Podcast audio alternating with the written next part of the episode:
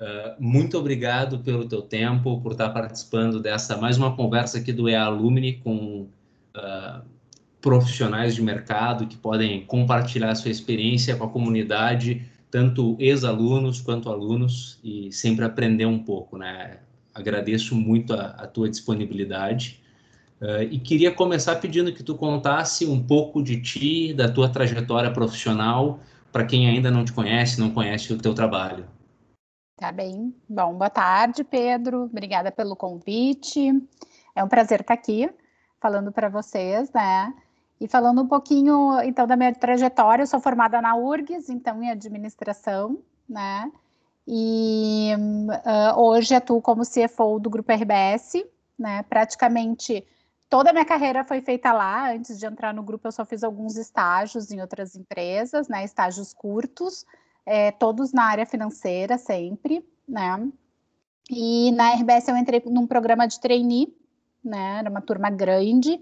Entrei no programa de trainee para a área de planejamento financeiro do grupo, é uma área corporativa que existia na época. O grupo era bem diferente do que ele é hoje. E dentro do grupo passei por diversas áreas, sempre relacionadas com a área financeira, né? Mas planejamento, operações, tesouraria, é, uma, uma época a gente chamava como, com relações com investidores, embora a empresa não seja de capital aberto, mas a gente tinha muita emissão de bonds no exterior, então a gente falava muito com investidores que compravam nossos bonds, né? E uh, dentro das mudanças que o grupo sempre teve, né, dessas mudanças de tanto de tamanho como de atuação, uh, eu sempre participei é, ativamente, assim, é, com uh, os requisitos financeiros e de planejamento, atuando em rádio, televisão, uh, jornal, na corporação, uh, em novos negócios, na TV a cabo, quando a gente tinha net também, né? E hoje é, fecho todo esse guarda-chuva aí, né? Não só com a área financeira, mas com controladoria, jurídico, é, parte de operações de folha, suprimentos e CSC. A, a própria Previdência também está contigo, não está? E a própria Previdência, eu esqueci da, esqueci da Previdência, porque ela, a, a, a Previdência é uma empresa separada né, do grupo é, né, até porque ela precisa ser separada, que é o nosso fundo de pensão, né, que atende todos os funcionários. E sim, a Previdência está comigo, eu já estou bastante tempo com, com a Previdência, esse é o, é o, é o meu bebê favorito. É, e, né, e, e o interessante é que são horizontes de tempo e objetivos de gestão completamente distantes, né? E aí acho que o, cérebro até faz um, um switch quando muda de um para o outro, né? Completamente diferente. É engraçado que a gente tem os bancos ou gestores que atendem tanto o que a gente chama, né, o corporate e a, e a, e a, a previdência. E aí a gente tem que mudar assim, não, mas você está oferecendo para o corporate ou para a previdência? Porque a previdência pode uma coisa, o corporate é outra, né? Mas uh, é, é, super legal, assim, é, é, um, é um braço que a gente faz, né, pro bono, como a gente diz, é, mas que tem um propósito muito bacana, assim, e foi construído, eu come, quando eu comecei na RBS, estava uh, iniciando, a Previdência começou em 96 ou 97, se eu não me engano, quer dizer, então é uma, eu vi ela do zero chegar a, ao que chegou hoje, né. Ah, isso é muito bom, né? Deve ser muito gostoso de ver esse crescimento também. E uma preocupação com os funcionários, do qual tu, tu faz parte também, né? Então mostra a preocupação com um stakeholder uh, tão importante, né? Um grupo de stakeholders. É isso mesmo. E o que, que te levou lá no início, né? Quando tu estava terminando o segundo grau, a escolher a administração? Então, tá. Vou, te, vou ser sincera com vocês. Eu não sabia o que fazer, gente. Um, enfim, eu, eu, eu acabei prestando vestibular para administração porque eu realmente não sabia o que, o, que eu, o que eu queria, eu sabia o que eu não queria, né? Eu não, não queria engenharia, não queria medicina, não queria direito.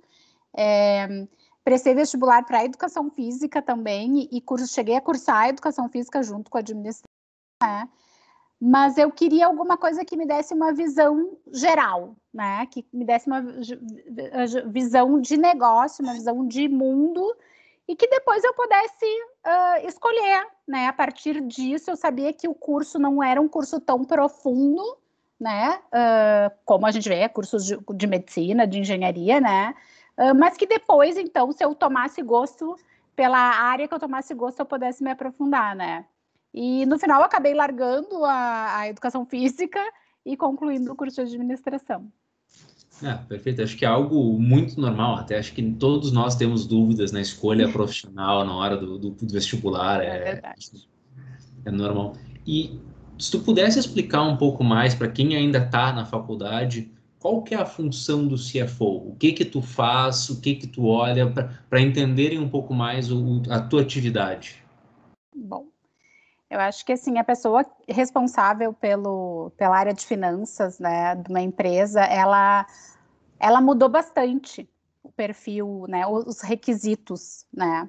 E também depende muito do estágio que a empresa está, né?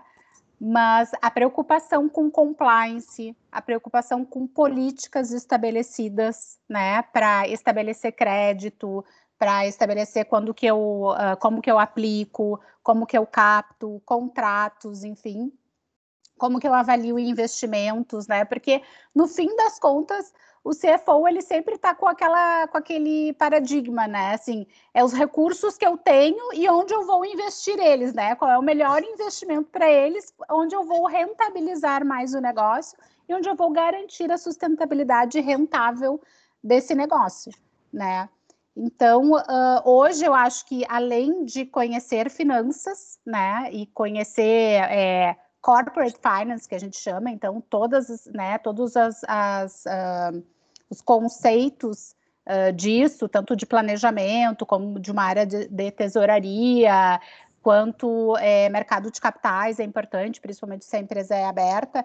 Eu acho que mais do que nunca o CFO tem que entender do negócio. Ele precisa entender do negócio que ele está operando, né? Ele precisa entender aquele negócio, porque se ele gerir só assim ah, esse produto dá margem, esse não dá margem, e não entender o guarda-chuva inteiro, ele pode pre prejudicar o negócio como um todo, né?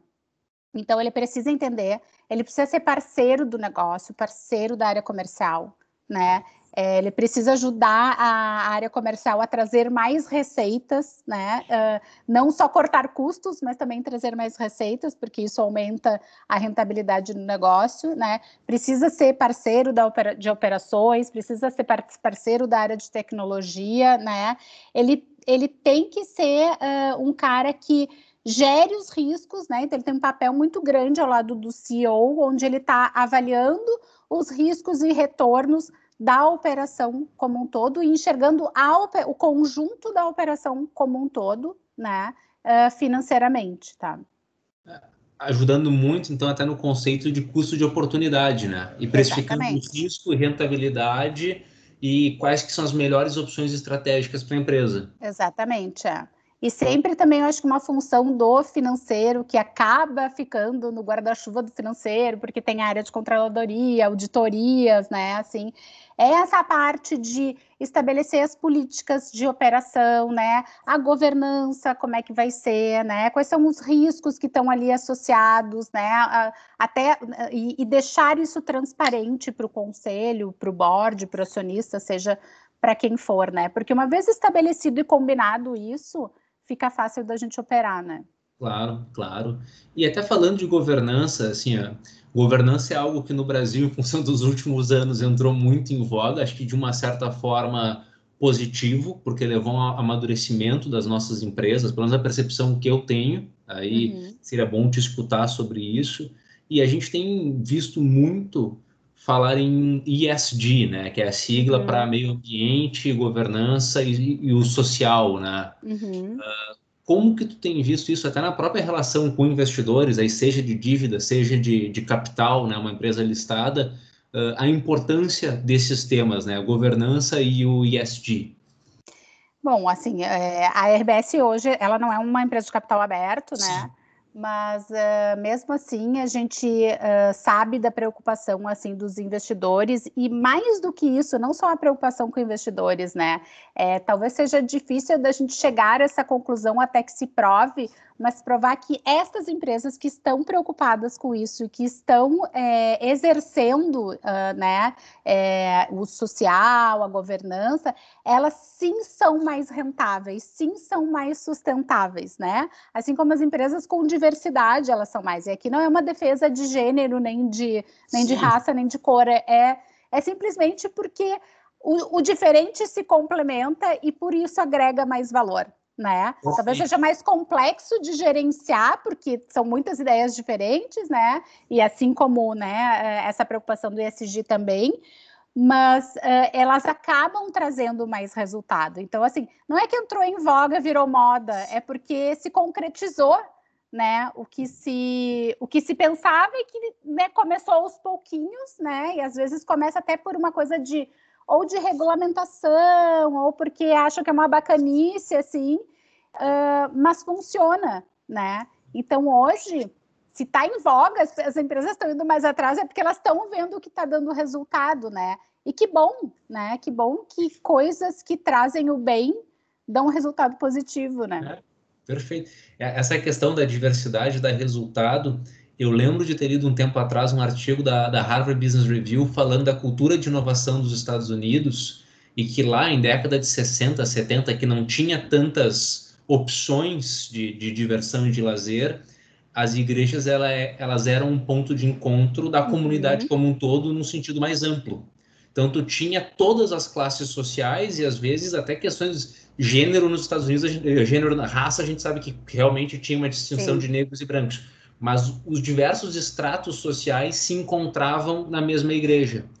E isso fazia uma troca de realidades da comunidade que permitia inovação. E que hoje, em função das redes sociais e das possibilidades de lazer, os grupos estão mais fechados em silos. Então, tem entre os grupos e isso reduz a inovação. É isso mesmo. Então, perfeito.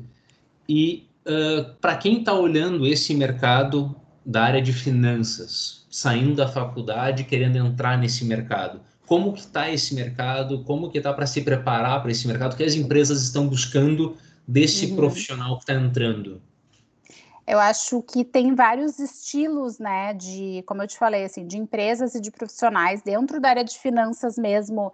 Uh, tem vários, tem várias áreas dentro. Não, então tem uma pessoa que é mais focada para a área de operações mesmo, para a área de tesouraria, de contas a pagar, enfim, tem pessoas mais para a área de planejamento, né? Aí tem o planejamento mais, aquele planejamento mais financeiro, aquele planejamento mais estratégico, tem aquele mais que é um administrativo, assim, aquele cara que toca tudo, então depende também do tamanho da empresa, né? Mas eu acho que, assim, é, principalmente ser um cara que saiba resolver problemas, né? É, tenha em mente processos, né? A gente vê muitos engenheiros, né, na, na área como CFOs hoje, e eu acho que é, além da matemática, óbvio, mas processo é uma coisa que um engenheiro sabe muito, né? E é importante na área financeira a gente ter processo, porque processo é ganho de escala e é né? É rentabilidade, né? Quanto mais Perfeito. rápido a gente. Não é ter tecnologia, porque a tecnologia está para todo mundo. Não adianta tu ter o um sistema e não, e não ter o processo correto e usar o sistema né, Às vezes, errado. O Excel, no limite, pode ser mais ágil para o tamanho da empresa do que um SAP. Não, eu, eu, eu digo assim, é, sistema o Excel faz. Então, né, quem, quem é da área de finanças sabe que o Excel faz tudo. Então, uh, mas assim, organização, né? Eu acho que tem que ter é, um, um, raciocínio analítico muito forte, né? A gente tem que questionar, tem que entender por quê, né? Uh, e conhecimento do negócio, né? Também eu uh, vejo que isso é importante. Claro que tu, ah, tu tá entrando, tu tá começando, tu não vai conhecer, mas faz as perguntas certas, né? E se apropria disso, né? O financeiro, por muito tempo, ele foi um cara que ficava separado, assim, ah, é o financeiro, né? né? Fica lá separadinho, assim, né? Eu digo, não talvez o cara, o CFO lá, mas as pessoas da área financeira, elas até ficam mais introspectivas, ficam mais na dela, né? E elas precisam se misturar mais e precisam entender mais do negócio, também, né? Então, isso é o que vai fazer a diferença, sabe? Na hora de tu é, trocar de posição, né? Ou na, na, ou na hora se tu tá querendo realmente chegar a um cargo de CFO, fazer a tua carreira nesta direção, né? É, ter skills de gestão que são uh, importantes, né? Ou também não, né? A gente tem carreiras aí em banco de investimento, em fundos, né, em corretoras, em family offices, e aí eu diria que é, tu tem muito mais uh, que aperfeiçoar os skills mesmo técnicos, né, de saber analisar um portfólio, saber analisar oportunidades, e aí são carreiras um pouquinho diferentes, mas uh, todas oportunidades em finanças, né. Sim, ah, perfeito, perfeito. O leque é bem amplo para é quem é tem amplo. interesse. Aí é bom também escolher um caminho e focar nele, né? Porque senão fica, fica um pouco confuso. É verdade. Gente tem, tem, tem visto assim, o, o mercado de, de, de, comunicações, né, de mídia como um todo, ele está em uma transformação radical Uh, eu lembro, quando eu fiz, estava na URGS, eu fiz um intercâmbio em 2006, eu lembro de ver na The Economist falando da mudança dos jornais e até citar o grupo RBS. Eu lembro que eu tinha um, um, um colega que estava no grupo, eu mandei até a matéria, ó, oh, RBS está na The Economist, uh, falando justamente dessa transformação, da digitalização, uh, da unificação das mídias. como que está sendo todo esse reposicionamento da RBS do ponto de vista do gestor financeiro, né, do CFO? Bom, é, acho que a RBS ela vem se transformando, desde que eu entrei lá, ela vem se transformando, né? É, a família sempre foi muito empreendedora, sempre foi muito à frente assim do seu tempo, né? Sempre foi uma, uma família que entrava em vários negócios, em oportunidades, então a gente sempre teve assim uh, bem à frente, né? Sempre olhou benchmarks fora, né? Tava sempre ligado nas coisas que aconteciam no mundo uh, fora. Então, assim, a gente nos últimos anos aí vem sentindo, sim, a, a, obviamente, né, a digitalização.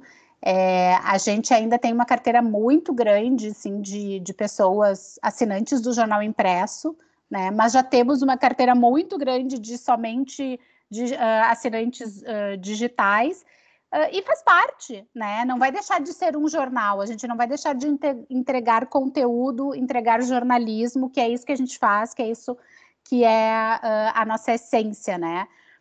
E a gente adaptou aí há dois, começou há três anos atrás, a gente fez todo um modelo da área comercial novo, né? Onde a área comercial, então, atende o cliente num propósito de resolver o problema da comunicação do cliente com os seus clientes e não de eu vender um espaço no rádio, um espaço no jornal, um espaço na TV, um espaço no digital, né? Como que eu monto um portfólio de comunicação e uso então os meus instrumentos que podem ser uh, enfim, programas na TV, no rádio, blogs, né? Todo, todo o portfólio que eu tenho para usar isso a favor, né?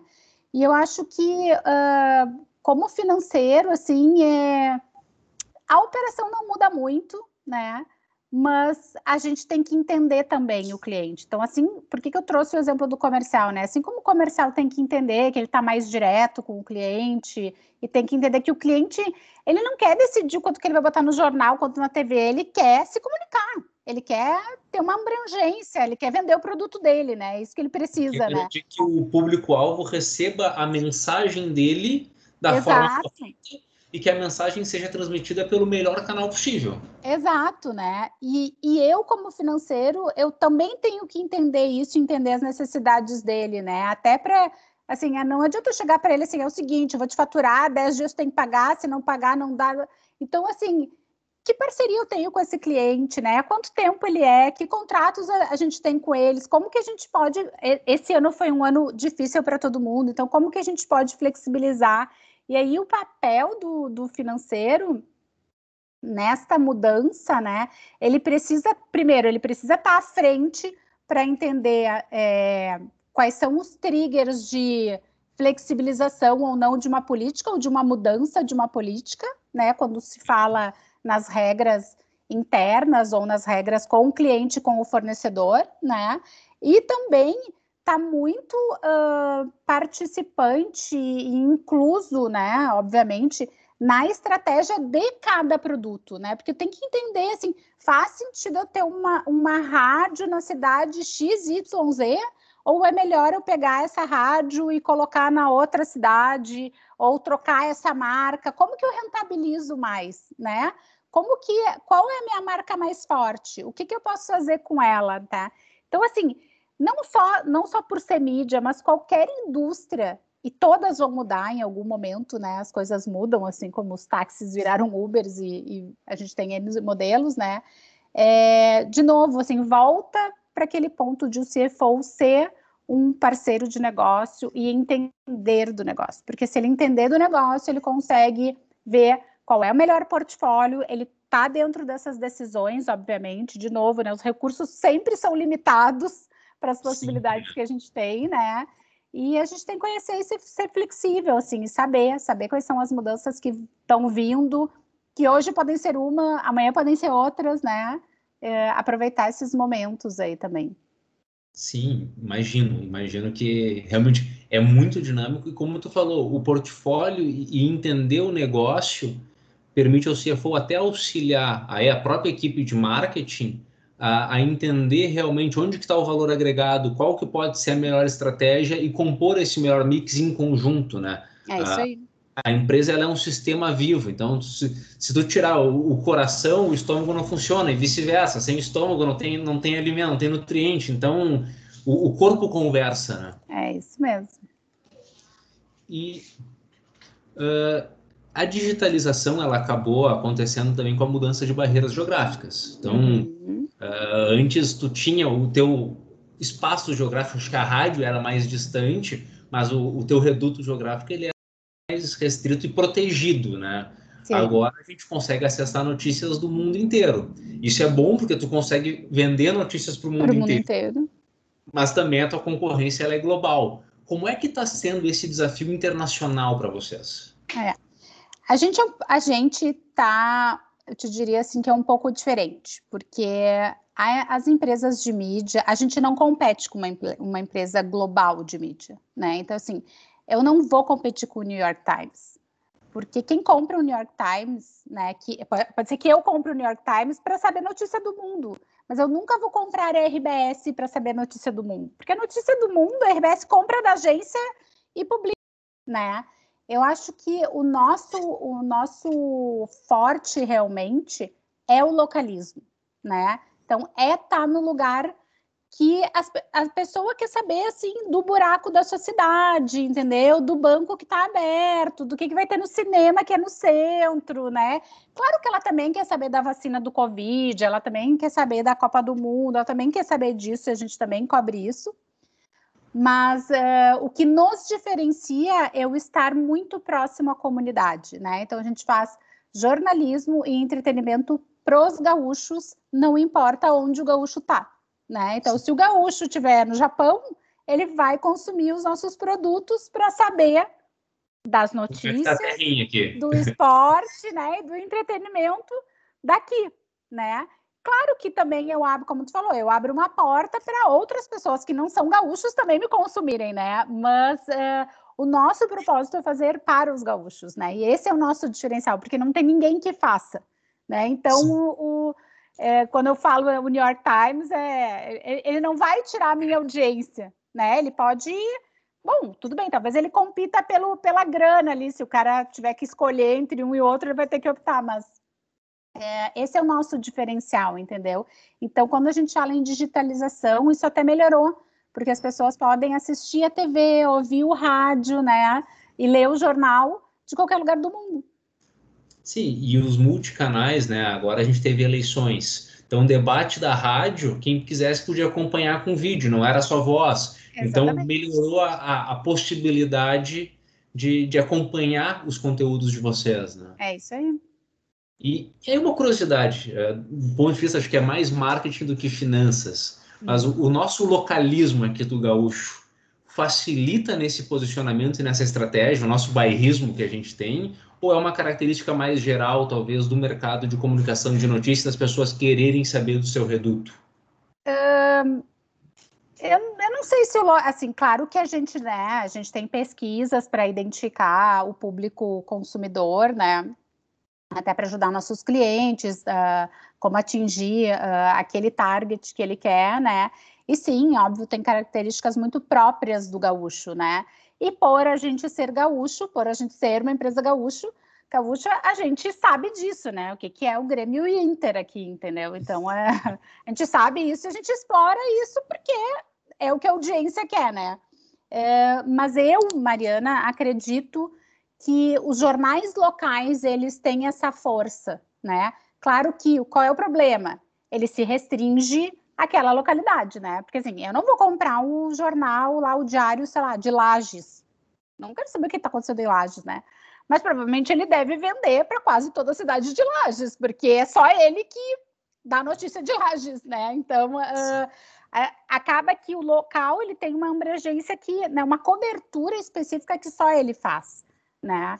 Uh, então, é, eu não sei até quando eles vão, é, vai sobreviver uh, isso, mas imagino que, que sim, sabe? Que esse localismo seja muito importante, né? Porque não e, e, é o próprio modelo das afiliadas da Globo, né? Quando a Globo tem lá o seu jornal nacional e antes do jornal nacional tem todos os jornais locais, né? Seja. O local que estiver, as afiliadas fazem esse trabalho, né? Uh, então, uh, tipo, assim, acho que sim, o, o gaúcho tem um, uma especificidade, mas uh, não é só dos gaúchos, tá? Sim, não, perfeito. Ah, que, não, que não era só dos gaúchos, eu imaginava, mas não sabia a especificidade do, do nível de consumo e, e, de bairrismo nosso em relação a isso. E, e, esse ano que ele foi tão atípico, né? Imagino que para vocês também tenha tido um impacto muito grande, porque bem ou mal essa pandemia impactou. A gente estava falando um pouco antes de a gente começar aqui sobre a questão mesmo do ensino, como é que está o ensino da URGS, está EAD, está com o calendário todo atrasado, acho que vai começar agora no início de 21, vai começar o, o calendário segundo semestre de 20. Então, tudo bagunçado. Uh, como é que vocês estão vendo? Quais estão vendo assim, que são os grandes desafios e oportunidades que 21 nos traz, né? Porque assim, teve muita empresa que nessa pandemia conseguiu achar um diferencial competitivo. Então acho que a gente pode olhar o copo meio cheio também, né? Bom, então assim, em relação ao mercado de mídia, eu acho que o grande copo cheio, né, é as pessoas se darem conta que tudo, quase tudo que tu recebe no WhatsApp é fake news, né? Que o teu feed do Facebook, do Instagram é só aquilo que tu quer ver e não é o que todo mundo vê, né? Ao contrário do que a gente pensa, que acha que todo mundo tá vendo a mesma coisa, não é, né? e que, e que sim, né, o papel de uma mídia independente, né, uh, uma mídia responsável, uma mídia que faz jornalismo sério, ele é muito importante, assim, para a sociedade, para a democracia, e eu acho que a gente, é uma pena que teve, né, o, do, o que aconteceu, essa tragédia que aconteceu, o Covid, mas nos mostrou, assim, o quanto é relevante, né, e no mundo inteiro, não só aqui, no mundo inteiro, né, Uh, então, eu acho que isso, no final, foi uma coisa positiva, né? É, para a indústria de mídia, né? Porque ela vai se transformar, ela vai ser diferente, assim, mas, mas assim, onde, né? Onde tu vai procurar saber dados é, reais da pandemia? Todo mundo ligou a TV, né? Ninguém foi procurar no Facebook e nem na mensagem que a tia larga lá no grupo do WhatsApp, né? Então, uh, parece meio balela falar isso, assim, mas é um, um assunto bem complexo, né? E às vezes, assim, eu que tenho filhas, adolescentes, assim, eu, eu vejo, assim, sabe? Poxa, mas o pessoal fica, eles acham que tudo que sai no Twitter é verdade, né? E, e como as fontes é, são necessárias, né? Como esse trabalho, assim, de ter fontes seguras uh, é necessário para a sociedade como um todo, né? Então, para mim, esse é o maior copo cheio, né? A gente, as audiências bombaram, assim, não só nossas, né? Mas, enfim, Globo e, e, e tantas outras empresas de mídia, né? Uh, E aí, desafios, eu acho que assim, além dos normais que a gente já tem, né? Então, falando aí esse mundo polarizado que a gente está, e de Brasil que a gente não conseguiu avançar em todas as reformas, né? A gente precisa fazer coisas estruturais nesse país, que é para a gente andar para frente, né? Ou, ou pelo menos ficar parado, assim, parar de andar para trás e a gente não consegue avançar, e esse ano impossibilitou uh, esse avanço, né? Mas também vejo oportunidades, né? Porque o real tá barato para quem, para o investidor externo, tem uma liquidez grande no mercado, né? E aparentemente, dentro dos mercados emergentes, aí boa parte dessa liquidez pode ser direcionada para o Brasil, né? E aí, pegando lá o teu gancho, em empresas que estejam preocupadas, né, com, com social, com infraestrutura, né, uh, que é o que a gente precisa, né? A gente precisa de investimento em infraestrutura para crescer, né? A gente tem uma capacidade uh, de trabalho enorme aqui. Então, se a gente montar uma capacidade produtiva, né, a, gente pode andar assim. Eu não sei o que, que falta, né? Talvez vontade, enfim. Mas eu acho que essas são as oportunidades assim que a gente tem, né? E se a gente achava que era difícil fazer coisas, acho que todo mundo viu que dá para fazer, né? Assim, todo mundo, todas as empresas viraram teletrabalho assim de uma hora para outra, tudo era difícil, não tinha como, e, né, então, assim, a necessidade faz a gente é, inventar a roda, né, uh, acho que, eu espero, assim, que 2021 seja melhor, né, a gente já tem uma grande notícia hoje aí, que vão começar as vacinações no, no Reino Unido, né, então que, que continue, que dê tudo certo, né, e eu acho que a gente aprende, né? É na crise que a gente aprende, sabe? É nas, nas horas difíceis que a gente aprende a dar valor para aquelas coisas que, que têm valor, né? E talvez a gente apresse aí algumas uh, reformas. Eu acho que tem sim oportunidade. E aí, falando financeiramente, assim, tá barato, né? Então. Tá barato, né? Tá é, eu, eu, trabalho com infraestrutura, eu trabalho com energia renovável, então tu tocou num tema que é, é o meu dia a dia de falar com, com investidores de fora e, e realmente assim a, o que eu acabo vivendo é o, fato do câmbio estar tá barato. Claro, tem a questão do custo dos componentes dos projetos renováveis, que muitos são dolarizados, então tem um impacto, mas a mão de obra e muitos ativos aqui estão precificados em reais. Então, tem uma oportunidade para o capital de fora vir, porque o real está completamente desvalorizado. É, eu acho que é, eu, eu, vejo um impacto de credibilidade muito nas conversas que eu tenho do país pelas reformas uh, não estarem acontecendo no, no ritmo que, que, que, esperávamos, né? E, e, e, falando até de teoria financeira, aí acho que a visão de administrador, né? Tu falou das fake news e, e, em gestão a gente vê muito a questão de assimetria de informação, conflito de interesse, teoria da agência, e, e, não deixa de ser isso, né? Então, o Twitter pode até ser uma personalidade que colocou, mas qual é a independência e qual é a segunda agenda dessa personalidade? Quem é que tem um compromisso de ter uma isenção ou de ter o maior profissionalismo possível? É, é, o papel que a, que a mídia tem, é, as empresas de notícias têm na nossa sociedade, e isso tem que ser é, valorizado e respeitado. Né? Ah, é isso mesmo, né? Então quer dizer, tu está numa área boa, porque tu está numa área de infraestrutura, onde tem capital vindo e onde as empresas querem participar, né? Porque energia renovável hoje também é, é um assunto aí que está em voga e que faz todo sentido, né? Também. É, espero que o nosso estado a gente consiga ter em breve mais projetos. A gente teve alguns empecilhos, mas se tudo der certo, a gente vai ter mais torres eólicas girando aí nos próximos anos. Então, acho que ajuda a fomentar o ambiente como um todo, né? Uhum. Isso aí. É. Bom, Mariana, queria assim agradecer a, a, conversa. Acho que foi excelente a troca para todo mundo que está acompanhando. Acho que sempre é, é, muito bom alguém com a tua experiência, com a tua vivência, compartilhar. Esse é um dos objetivos do Alumni, né?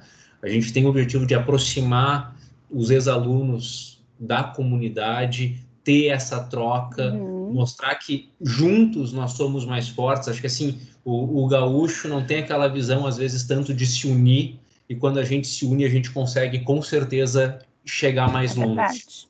É verdade. Não sei se tu tem algum recado final que tu gostaria de dar para quem está acompanhando, aluno, ex-aluno, comunidade em geral. É, eu uh... acho que pegando o teu gancho, assim, é, é, eu queria parabenizar vocês aí pela, é, pela essa iniciativa que está ficando tão bacana, né? Eu falei, acho que já faz quase dois anos quando eu falei com o Luan a primeira vez e que ele me trouxe o que vocês estavam montando, ainda era mais embrionário ainda, né? E, e, é muito legal, e a gente vê que isso dá certo, né, em, nos outros em países, né, Estados Unidos, enfim, Europa, assim, e eu acho que falta isso, falta a gente ter, né, é um caminho de duas mãos, assim, né, alunos, empresas, universidade, assim, a gente precisa trabalhar mais junto para um bem maior, né, todo mundo ganha, tá, então, assim, tô Estou super disponível porque eu realmente acredito nessa corrente, então eu queria parabenizar vocês Obrigado. aí, o time, e agradecer. E como recado, assim, eu acho que esse ano foi super difícil, né? É, imagino para quem está estudando à distância, teve que parar seus estudos, né? E no trabalho também, os desafios, a economia, né? Mas eu sempre falo assim, se a gente faz o que a gente gosta, né? E se a gente vê um propósito no que a gente faz, está tudo certo, né? Os dias não vão ser todos maravilhosos e todos felizes, vamos ter problema, né? Mas a gente tem que encarar e olhar sempre, né, o copo cheio e o copo vazio, olhar os dois lados, né? Então, assim, eu sei que lá quando eu comecei a falar, né, administração é um curso super genérico e, e, e amplo, né? Mas tem muitos é, muitas oportunidades, muito, muito campo aí para uh, para se trabalhar, né? Então é isso. Aproveitem e façam o que gostam. Ah, perfeito. Muito obrigado, Mariana. Mais uma vez uh, agradecemos a tua disponibilidade. Obrigado, pessoal. Boa tarde. Obrigada, gente.